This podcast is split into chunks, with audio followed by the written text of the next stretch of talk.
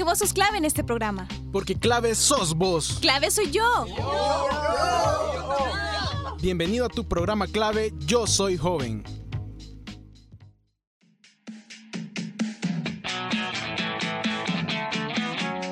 Hola a todos y a todas, bienvenidos a un nuevo programa de Clave Yo Soy Joven. Yo soy Giovanni de León y es un placer compartir una vez más con ustedes en este día 10 de julio. Un saludo a usted hasta donde está escuchando y un saludito y mis mejores deseos para aquellas personas que están finalizando su ciclo académico, como mi persona, por ejemplo.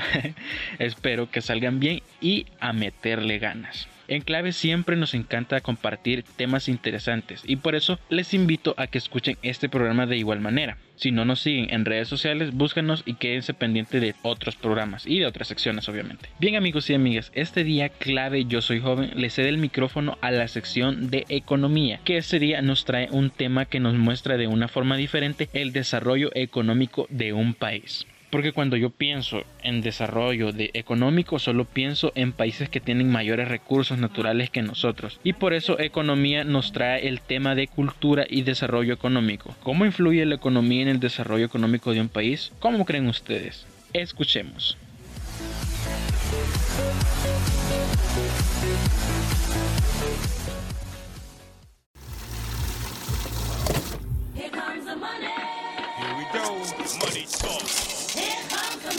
Porque la economía es clave. Bienvenido a tu sección de economía.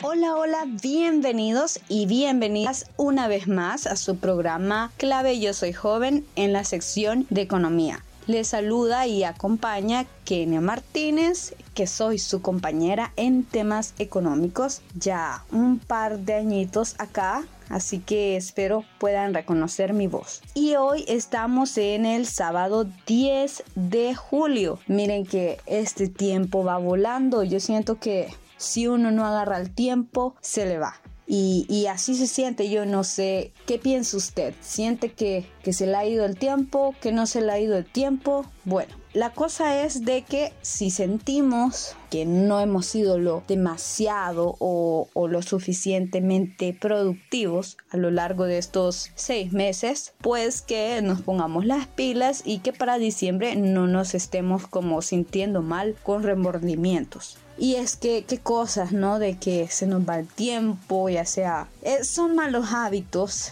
y, y, no quisiera llamarlos hábitos porque son malos, pero suelen ser hábitos. Eh, tampoco los llamo costumbres porque no es una... Eh, puede ser, pero en, definiciones culturales no sería parte de una costumbre. Pero esto de dejar eh, o llegar tarde o de, o de dejar las cosas a último tiempo y que se nos vaya el tiempo puede ser por la impuntualidad, la desmotivación. Y todo esto nosotros lo vemos solo como ah, es haragán o, o no tiene mayor repercusión. Pero el día de hoy vamos a ver un tema muy interesante en el que vamos a ver cómo estas prácticas o cosas culturales como la impuntualidad pueden llegar a afectar la economía de un país. Así que vamos a ver ese tema. Y es que, bueno, en ese tiempo de en ese espacio que estaba diciendo yo sobre lo de la impuntualidad aquí en el país usted me, me corrige si estoy mal pero yo he escuchado el dicho de que a los salvadoreños cuando hay una reunión algo hay que decirles que lleguen una hora antes para que estén a tiempo. Usted me dirá si es cierto o no. Yo en mi parte sí he visto y yo misma he llegado tarde. Y no quisiera decir que es un hábito y sé que es malo. Entonces, bueno, ahí hay que ver qué solucionamos, ¿verdad? Así que tampoco voy a generalizar que todos los salvadoreños somos impuntuales, pero ahí está ese dicho. Entonces, el programa de hoy vamos a ver que si esa desmotivación que tenemos un día lunes para ir a trabajar o llegamos tarde puede afectar en el desarrollo económico de nuestro país. ¿Será que los países con mayor desarrollo económico tienen culturas y patrones diferentes a los países con menos desarrollo económico? Pues eso es lo que veremos en este programa, así que la y lo invito a que se quede esta media hora. Y a mí me parece súper interesante porque es como curioso ver de que alguna costumbre, algo cultural pueda afectar a lo económico. Entonces, para ir viendo la teoría, la carne del tema, primero vamos a empezar desde cero con la definición de cultura ya que esta definición nos puede dar como muchos dolores de cabeza porque hay muchas personas, autores que dicen cultura es esto, cultura es lo otro, cultura es esto. Entonces nos vamos a quedar con la definición de cultura. Son el conjunto de maneras de pensar y de vivir dentro de una sociedad. Por ejemplo, el lenguaje, el arte, la industria, la moral, la religión. Entonces vamos a ver si esto influye económicamente. Para economistas como el famoso estadounidense Joseph Eugene Stiglitz, la cultura es un factor decisivo de cohesión social que posibilita que las personas puedan reconocerse mutuamente crecer en conjunto, desarrollar autoestima colectiva y preservar los valores culturales. Cuestiones que tienen una gran importancia para el desarrollo del nivel de bienestar económico ya tenemos un primer autor que nos dice que sí, nuestros valores culturales sí afectan. También eh, en el año 2000 tenemos la investigación de, me disculpan la pronunciación de los nombres porque son en ruso, Dienswowa, Kowalska y Funk escribieron una investigación que recalca que la cultura sí afecta el desarrollo económico. Ellas se enfocaron en países de la Unión Europea. Pero esta idea de que la cultura influye en la economía no es nueva, ya que eh, personas teóricos como Max Weber sostenía que una aparición de una ética protestante que enaltece el ahorro, el esfuerzo y la adquisición de riqueza provocó un aumento significativo de riqueza en el norte de Europa a partir del siglo XVI. Y ahora bien, ya que sabemos que la cultura se influye en la economía, vamos a ver cuáles factores culturales exactamente son estos. Según la investigación, la cultura como factor fundamental para el crecimiento económico de 2015, el primer punto en el que, primer factor cultural que incide en la economía es la importancia de la apertura de una sociedad a la importación de nuevas ideas de otros países. Es decir, que adoptar ideas de otros países puede ser útiles. Ideas tecnológicas, científicas. El matemático Gottfried Leibniz le dijo a un europeo que iba a China que no se preocupara por llevar tantos inventos europeos, sino de traer inventos chinos funcionales. Y esa es una de las características europeas. Y fue por esa apertura de ideas que la diferencia tecnológica entre Europa y China se convirtió en un gran abismo entre 1500 y 1900. Otro ejemplo de que la capacidad de aceptar ideas de otros países ayuda al desarrollo económico son Japón y el mundo islámico. Japón sabemos que es uno de los países con mayor éxito económico actualmente, que tiene mm, raíces culturales que no son europeas. Ellos vinieron y tomaron con mucho entusiasmo las ideas tecnológicas en Europa. Es decir, que sí, es cierto, nosotros tenemos muchos ritos para la hora de comer, para en la escuela y todo esto, pero decían los japoneses, pero tenemos que estar a la vanguardia. Y quienes están a la vanguardia son Europa. Entonces tomamos, no robar sus inventos, pero tomar ideas. Y en el mundo islámico se puede ver lo contrario. Han tenido una tendencia de rechazo a las ideas de otros países que sí han repercutido en su economía. Un segundo punto y muy importante en el que la cultura influye en la economía es la definición o cómo las personas, todo el país, cómo valora o qué piensa del trabajo, ya que en diferentes culturas se puede tomar al trabajo de dos formas. El trabajo para algunos puede ser un mal necesario y para otras personas puede ser una actividad con un valor intrínseco. O sea, que los que piensan que trabajo es uh, un mal necesario son estos que dicen, ay no, hoy es lunes a trabajar, llegan tarde, están súper, que no les gusta su trabajo, están quejándose constantemente. En cambio, las personas que ven el trabajo como una actividad con un valor intrínseco, pues es como, más, eh, más feliz, que dicen el trabajo enaltece y todo esto. Como resultado, en las culturas en las que el trabajo se considera bueno en y por sí mismo, la gente trabajará más y producirá más. Pues es lógico porque si llegan con más entusiasmo, pues van a hacer sus trabajos eh, mejor y los van a sacar efectivamente más rápido. En Europa, que es una de las potencias mundiales, eh, se dio algo muy curioso en este punto sobre la valoración del trabajo. Es que al principio de su historia, muy, muy atrás, en Europa, bueno, sabemos que ellos tienen... Eh,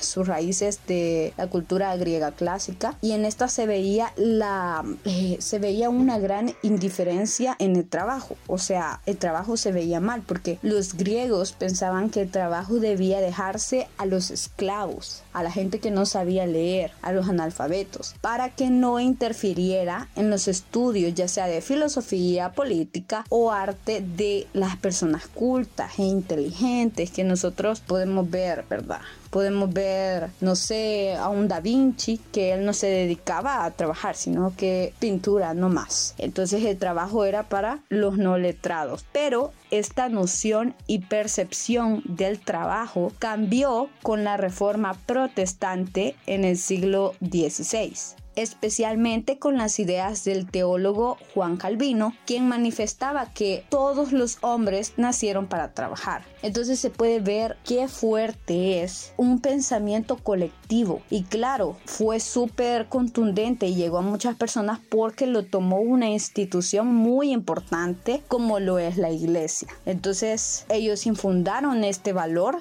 de que nacimos para trabajar. El tercer punto de la cultura que puede eh, influir en el desarrollo económico es la confianza y dirán, ¿por qué? ¿Por qué? ¿Por qué? ¿Por qué? Bueno, eh, es porque la confianza en una sociedad puede ser definida como el tiempo total que los agentes no gastan en verificar las acciones de los demás o el convencimiento de la validez o la bondad de alguien o algo, sin más seguridad que la buena fe.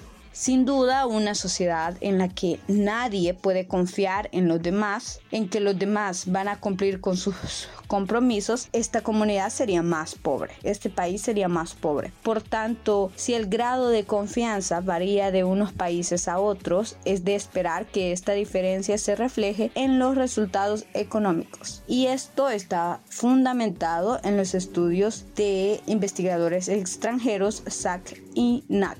Y es que yo mm, no me imaginaba que la confianza podía influir en, por ejemplo, eh, en, en, el desarrollo económico. La confianza que un patrón le tiene a la persona. El siguiente punto muy importante es la capacidad social. Esto se refiere a las cualidades sociales y culturas que permiten a un país aprovechar las oportunidades económicas. Por ejemplo, los países subdesarrollados pero con capacidad social pueden aprovechar las oportunidades que brinda la interacción con el mundo desarrollado a través de la transferencia de tecnología, el comercio y los movimientos de capitales. Al contrario, los países pobres que carecen de capacidad social están en mayor medida condenados al estancamiento económico. Y bueno, esos son los puntos que eh, factores culturales que inciden en la economía. Y yo sé que para muchas personas es como un poco, dicen que es mentira o, o, que no creen mucho, es dudoso porque no se puede cuantificar, pero vemos que sí es real, que hay aspectos culturales que eh, se relacionan con la economía. Claro que no vamos a, a, generalizar que todo es culpa de la cultura si un país tiene un PIB bajo, porque hay muchos otros factores como los recursos naturales, etc. Y bien, algo que sí tenemos en claro es de que también la cultura se relaciona con, eh, con la economía, dado que si un país tiene mayor desarrollo económico, puede cambiar sus valores culturales. Por ejemplo, con la urbanización, exposición a las ideas extranjeras y el aumento de la educación, que también influye significativamente en la visión del mundo de los residentes de un país en crecimiento. Es decir, que los países con mayor desarrollo económico pueden cambiar sus valores por algunos que les brinden este empoderamiento. Y bien, ahora vamos a ver qué pensamientos propios e históricos influyen en la economía. Algunas creencias e ideas filosóficas soportan y premian el esfuerzo y el logro individual, incentivando la consecución de mejores resultados económicos, así como en nuestro medio. Por otro lado, si hay creencias que la riqueza no es importante en la sociedad, entonces los pensamientos o filosofías de una cultura pueden influir en la economía. Por ejemplo, si se tiene una cultura llena de supersticiones y creencias retrógradas, el crecimiento de su economía se puede ver afectada. Por ejemplo, eh, estas pueden causar resistencia en la adopción de nuevas tecnologías por ir en contra de las costumbres o popularizar ideas como los votos de pobreza o enaltecer la humildad y la pobreza. Y bueno, en mi caso yo ya he escuchado una parte de la población que dice, ¿y qué es eso? Que los robots no sé qué, que no sé cuánto, que la tecnología solo nos viene a hacer mal en la sociedad. Y sinceramente no. Entonces es muy bueno que esos pensamientos no se arraiguen a las nuevas generaciones ni a los más pequeños para que podamos ser más abiertos y estar más expuestos a las ideas de otros países. Otro ejemplo son los valores relacionados a la confianza y la honestidad y la actitud altruista. Claro que no solo lo apliquemos en nuestra familia, ya que por ejemplo el altruismo permite el desarrollo de un sistema social basado en la confianza que facilita el funcionamiento de las instituciones en las economías de mercado moderno наверное. Y así se hace una mayor colaboración y creación de riqueza. Sabemos que las economías asiáticas están en su auge por el momento y hay un dato muy interesante que nos habla sobre un pensador chino, Sun Tzu. Él escribió el libro El arte de la guerra, que sí habla un poco sobre más cosas de la guerra, pero el presidente de China, Mao Zedong, ha retomado muchos pensamientos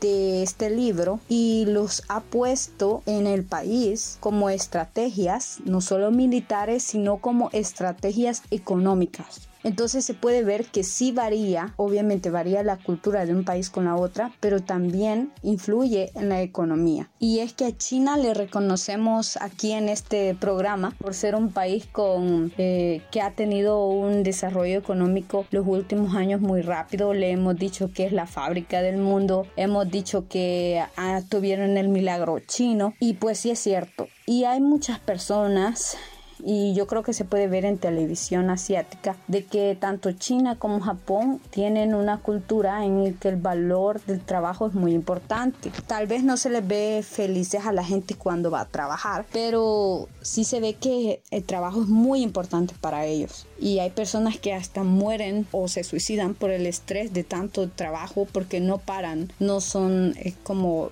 no me gusta, lo dejo, sino que trabajan y trabajan. ¿Será que nosotros no somos lo suficientemente productivos como los chinos o los japoneses? ¿Usted qué cree? Bueno, por ahí hay quienes que dicen que esas culturas asiáticas son más disciplinadas. Y era lo que yo decía, lo de trabajo, que trabajan y trabajan. Pues yo sí veo esa diferencia y, tal vez sí tienen valores distintos porque tienen los de la son muy puntuales los asiáticos. Eh, por ejemplo los japoneses están 10 o cinco minutos antes de algo importante que ellos tengan que hacer. Y claro, eh, yo no voy, no vamos a generalizar de que en nuestro país tenemos una mala cultura o una cultura peor eh, por nuestro y es por eso que nuestro desarrollo económico es pobre. No, porque nosotros tenemos muchos, en muchas causas estructurales de nuestra pobreza, lo sabemos, pero sí hay cosas culturales, valores que sí se pueden, eh, que tienen relación con la economía. Como ya decíamos, esta, esta mm,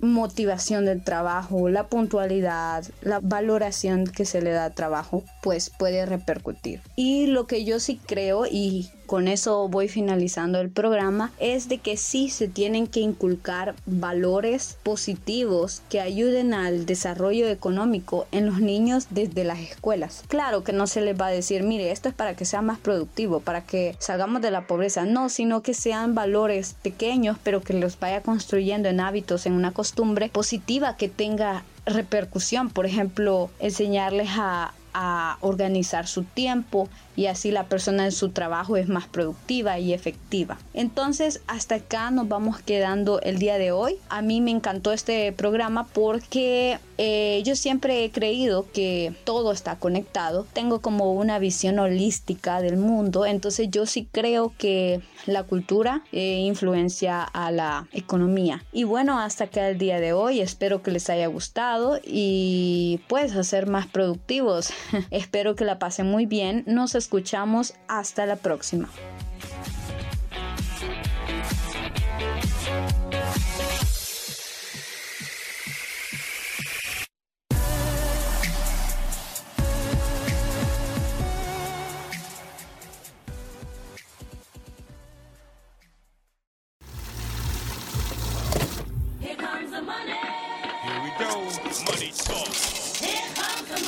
Porque la economía es clave. Bienvenido a tu sección de Economía.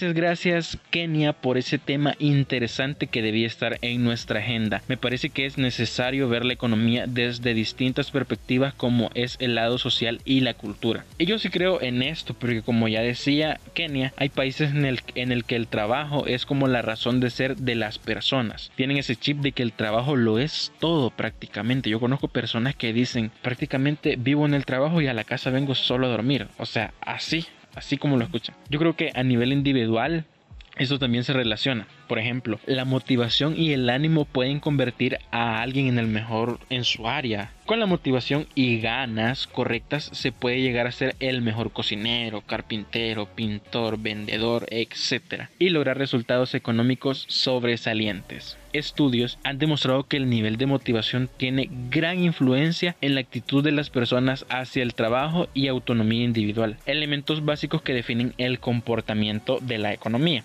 Sí, el ánimo influye en los resultados de la economía local, como muchos ya sabemos. Así que como decíamos, si a veces no tenemos ganas de hacer nada, mejor cambiemos nuestros hábitos. Es lo mejor.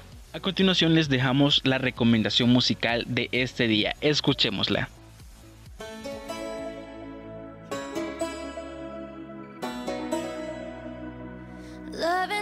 like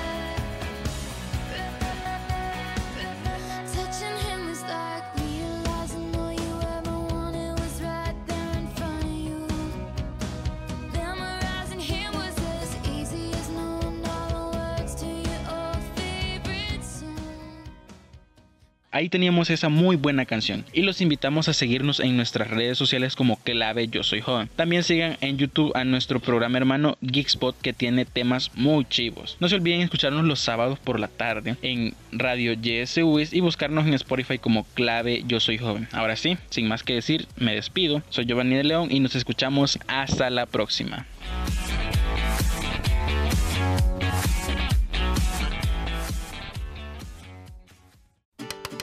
Esto fue clave Yo Soy Joven. Tú fuiste clave en este programa. Hasta la próxima.